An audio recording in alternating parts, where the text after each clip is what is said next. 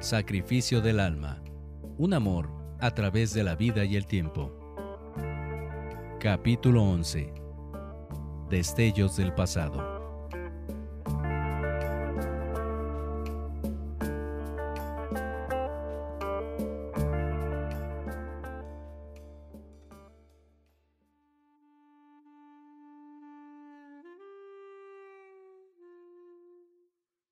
Mari Carmen estaba trabajando en la cocina, empeñada en hacer mermelada de limón. Eran tantos los frutos que daban tan solo cuatro árboles que no se podían aprovechar más que unos cuantos para el uso cotidiano de los Olivier. El excedente se recogía en costales y se mandaba con uno de los choferes de la línea de transportes de los Morgado para que los entregara a un comerciante de Puebla conocido del papá de José, quien compraba pequeñas cantidades de varios productos. Manuel estudiaba sentado en el jardín el tema para su siguiente programa de radio cuando llegó Nadia. Los dos se saludaron con un cariñoso abrazo y muchos besos. Después de saludar a Mari Carmen, Nadia regresó al jardín a sentarse con Manuel. Los dos en una gran hamaca atada entre un par de árboles. Ya instalamos el generador eólico en el hotel, dijo Nadia. Faltan tres más y los calentadores solares que todavía no llegan de Tuxtla. También estamos esperando maquinaria guatemalteca para cafetales que igualmente tenemos que instalar. Y parece ser que cerraremos tratos con los Hernández. No podemos quejarnos. En tan solo poco tiempo ya tenemos trabajo. Hoy tuve una visita en el estudio de un guatemalteco que hizo una invitación al público a la feria de Antigua Guatemala. Fue muy interesante.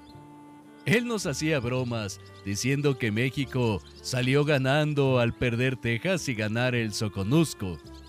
Acabamos declarando a Tapachula y Antigua ciudades hermanas. Tanto ellos como nosotros estamos al pie de volcanes. ¿Sabías que todas las matas de café que cosechamos fueron traídas de Guatemala? Eso había oído, aunque actualmente prueban plantas de otras regiones.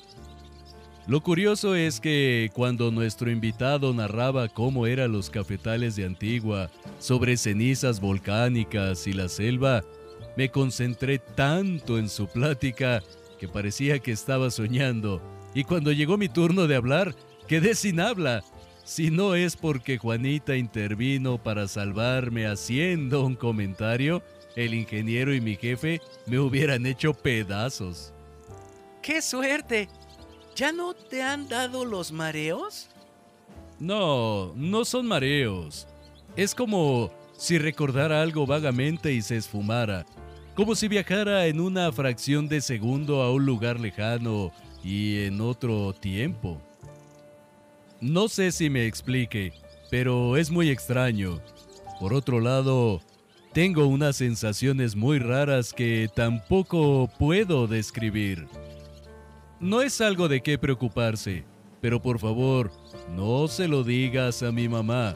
Ella es hoy muy aprensiva. Nadie guardó silencio. Para ella había mucho de qué inquietarse. No obstante, trató de no hacerlo notar, aunque estaría alerta ante cualquier situación. Manuel estaba muy cansado la noche anterior casi no durmió por estar preparando temas para su programa de radio, por lo que esa noche después de cenar algo ligero, trató de dormir unos minutos para reponerse y despertar para seguir documentando sus programas. Era muy temprano, pero el sueño lo venció y durmió tan profundamente que no se dio cuenta que entre las 8.30 y las 9 pm llegó una camioneta con un remolque transportando un caballo. El chofer se presentó con Nadia para decirle que la familia Hubert le rogaba aceptar al caballo como un presente por haber rescatado la caja de las cartas y documentos. Nadia recibió una nota en un sobre además de unas pacas y bultos con alimento para el caballo. Mari Carmen, Olga y Nadia estaban muy emocionadas, pero no se atrevieron a despertar a Manuel, que dormía profundamente. Ya habían permanecido en el jardín, admirando al bello equino por un buen rato, y lo habían guardado en las caballerizas cuando sonó el teléfono. Era Emil y Catherine, que se disculpaban por no haber ido personalmente a entregar el caballo y la fina silla de montar, pero acordaron una cita más adelante en la finca de los Olivier. Ni el ruido del teléfono, ni las voces emocionadas de las mujeres despertaron a Manuel, que permaneció durmiendo a pierna suelta.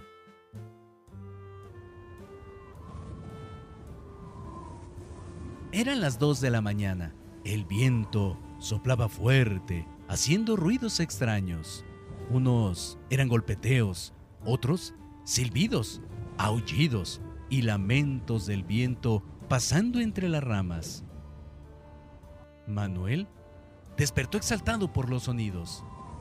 No había energía eléctrica. Muy probablemente el viento ocasionó desperfectos en las líneas. Manuel no la necesitaba y se dirigió a la cocina para tomar agua. El ambiente olía a limón y azúcar. Alguna puerta, tal vez de la bodega, se abría y cerraba haciendo ruido. De pronto, escuchó algo como el rechinido de un caballo y puso más atención. El sonido ya no se repitió.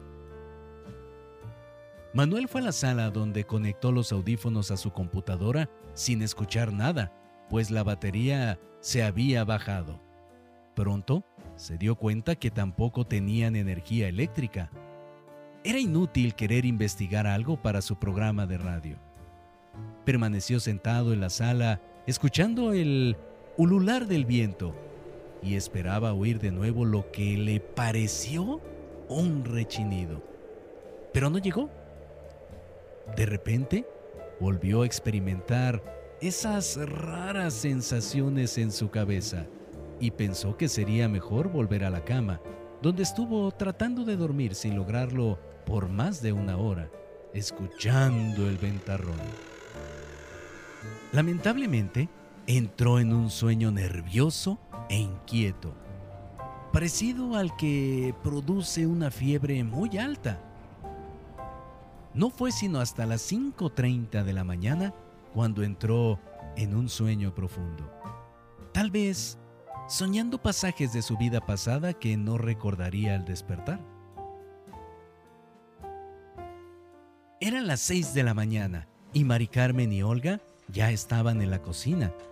Después de media hora, llegó Nadia dando los buenos días y comentándoles que Manuel seguía durmiendo. Las tres acordaron darle una sorpresa al dormilón con el caballo.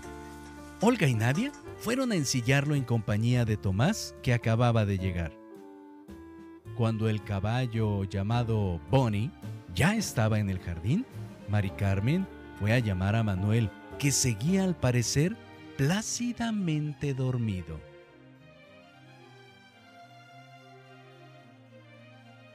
Manuel, Manuel, despierta, hijo. Tenemos algo para ti. Acompáñame. Manuel se levantó, pero seguía muy confundido. En realidad no sabía dónde se encontraba y caminó llevado por su madre. De la cocina salía un rico aroma a pan tostado. Caminando hacia la puerta, pudo percibir el aire cargado con un olor a campo fresco. Mari Carmen lo dejó parado frente a Bonnie, esperando que Manuel preguntara algo o escuchara los sonidos y los olores del caballo. Pero no fue así. Manuel recibió un resplandor en su cerebro, algo que se combinaba con un déjà vu y la extraña sensación que venía padeciendo. No sabía exactamente dónde se encontraba ni qué estaba haciendo ahí. Tal vez todo era parte de un sueño del que seguía disfrutando, pensaba. Manchas borrosas que entraban y lastimaban sus ojos, le hacían perder el equilibrio. Nadie lo tomó del brazo y le dijo solamente, Mi amor.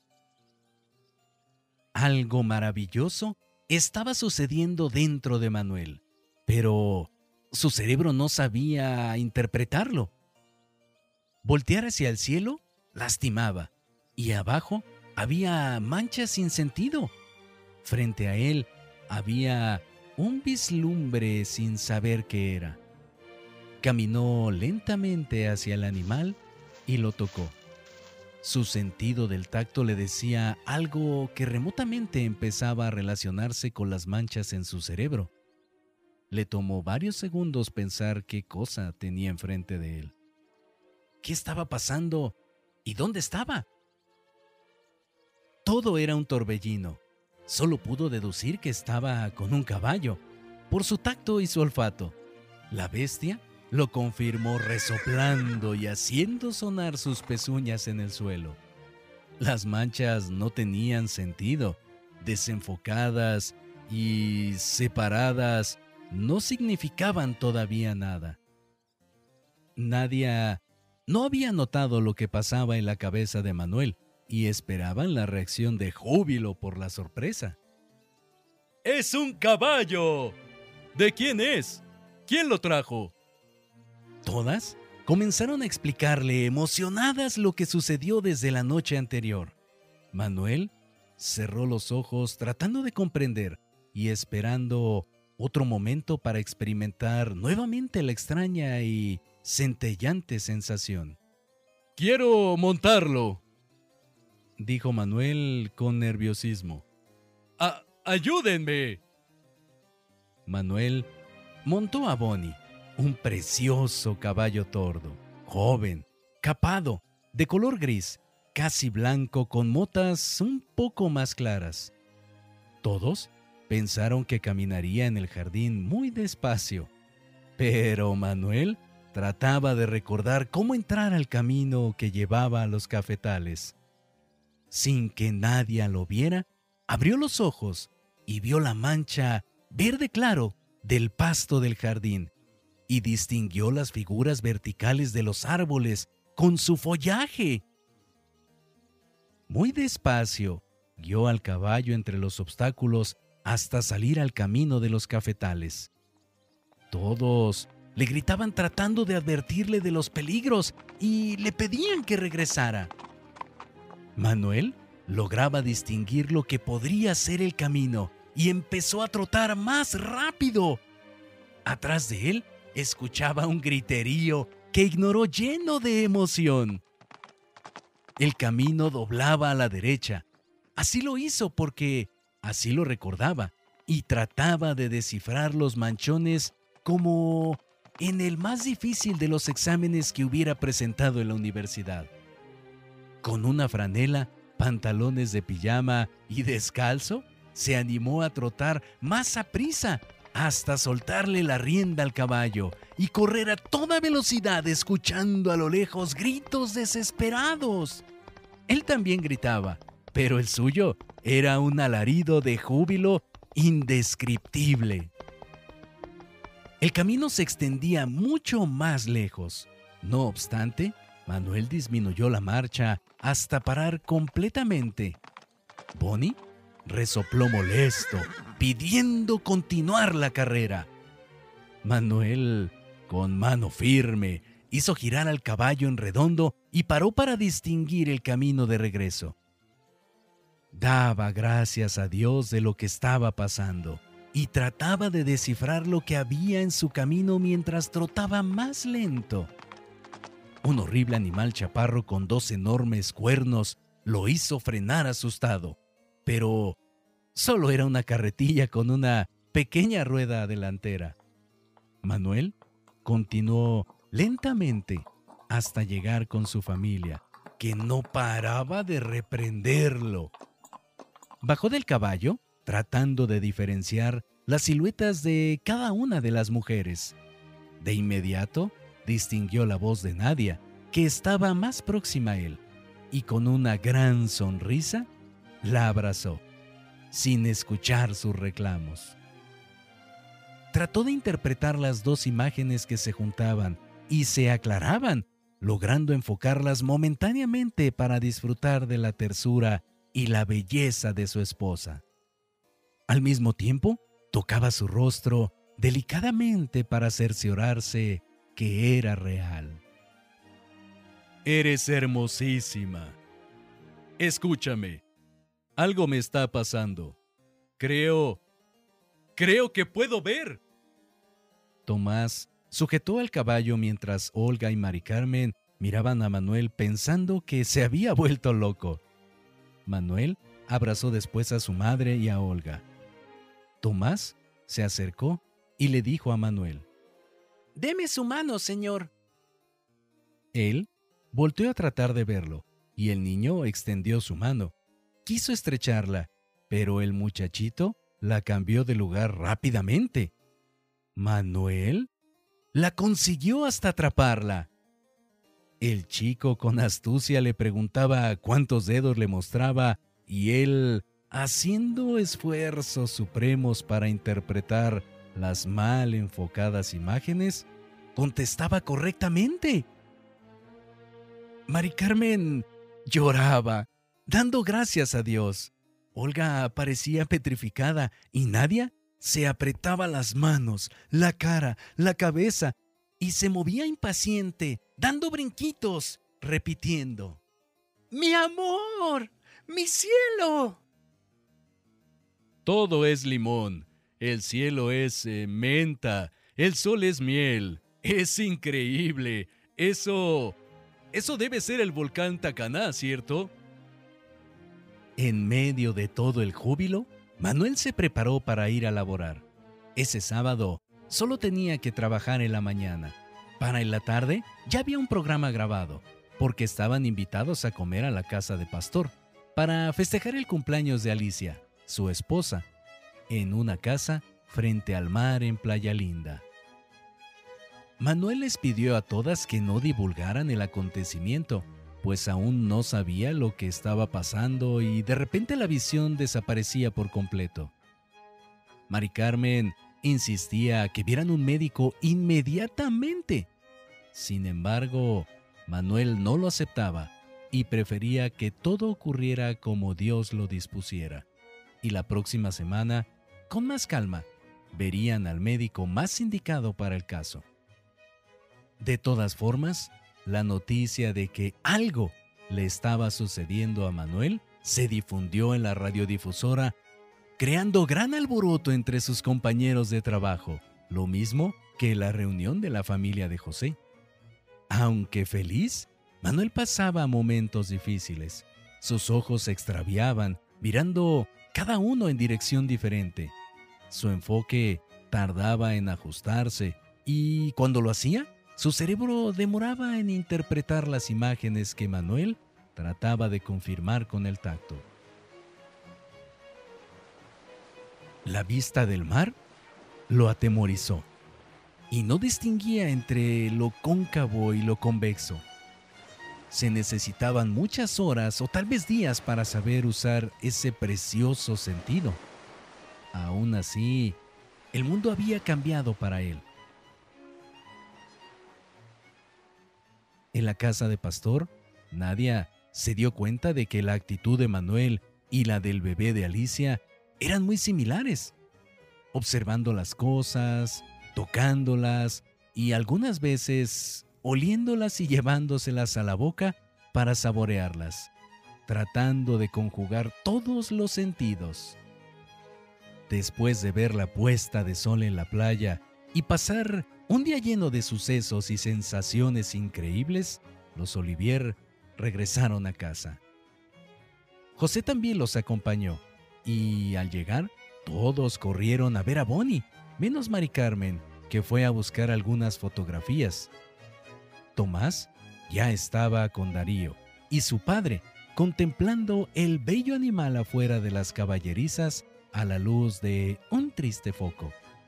Manuel no dejaba de acariciarlo y acariciarlo, mientras Gregorio alababa las cualidades del hermoso ejemplar. Al regresar todos a la casa, se sentaron en la sala, mientras María del Carmen preparaba chocolate en la cocina. Manuel vio algo en la mesita de centro que llamó su atención. Era una vieja fotografía de un hombre que su madre había buscado para mostrársela. Manuel la observó detenidamente por largos segundos. ¡Es mi papá! gritó Manuel. ¡Él es mi papá Daniel! Las sorpresas no paraban ese día. Todos quedaron sorprendidos nuevamente y Manuel encontró una explicación que dedujo en ese momento. Lo que me está pasando ahora ya me había ocurrido. Muchas veces al despertar en la madrugada y sobre todo cuando era niño, pero nunca supe interpretar lo que me sucedía. Esa imagen de mi padre la tengo fija en mi mente y sí, veo tus fotos refiriéndose a Mari Carmen. Pienso que también los hubiera reconocido. Lo que no sé es cuánto durará esta bendición. Se lo suplico, no quiero ver ningún médico. Esto solo es entre Dios y yo.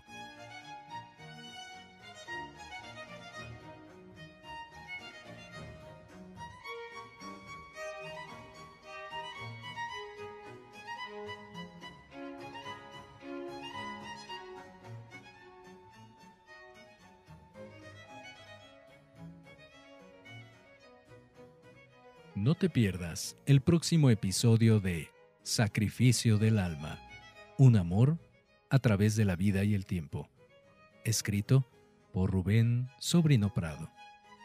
Esta obra está registrada y protegida por derechos de autor número 03 212 1025 1335 0700 01. Si deseas adquirir el libro de manera física, puedes hacerlo en las librerías El Sótano o bien en la librería Pessoa de Querétaro.